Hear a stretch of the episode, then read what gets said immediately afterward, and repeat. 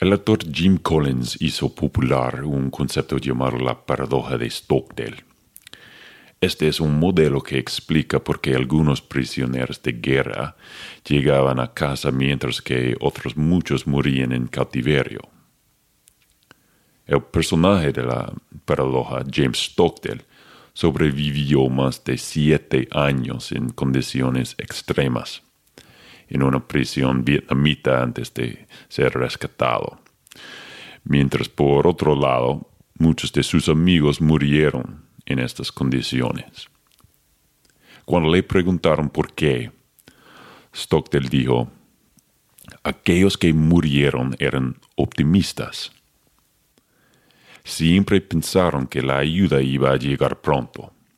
Ellos decían que la ayuda iba a llegar para la época de Navidad. Y cuando no llegaba en esa época, decían que llegaría para épocas de Pascua. Y cuando nuevamente se quedaron esperando, decían que llegaría para acción de gracias. Pero la ayuda nunca llegó. Así eventualmente perdieron la esperanza y finalmente murieron. Stockdale lo dijo de esta manera. Nunca debes confundir la fe de que vas a triunfar al final, la cual nunca puedes permitirte perder, con la disciplina para enfrentar los hechos más abrumadores sobre tu realidad, cualquiera que estos sean.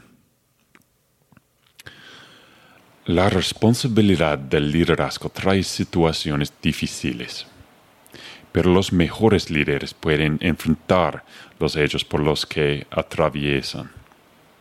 Y aún así, a pesar de todo, mantenerse optimistas.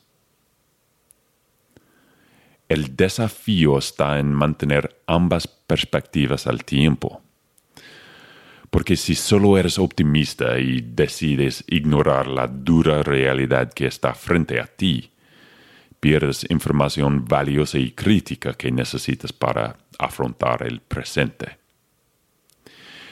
Y si dejas que el peso de la negatividad te entierre, pues pierdes la esperanza que necesitas para inspirarte a ti mismo y a aquellos que te rodean.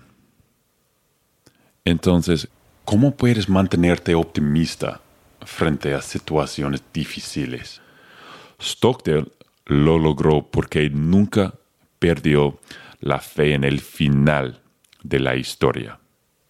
Es fácil olvidar el final. Somos criaturas que encontramos difícil ver más allá de nuestro sufrimiento actual. Pero concentrarse en el resultado a largo plazo puede darte esperanza en medio de la desesperación del momento presente. Y como lo he dicho antes, mira tu vida como una historia, en donde tú eres el autor y recuerda que hay tres componentes para una buena historia. El protagonista, la batalla o lucha y la solución. Recuerda, tú eres el autor de tu vida. ¿Cómo se leerá tu historia?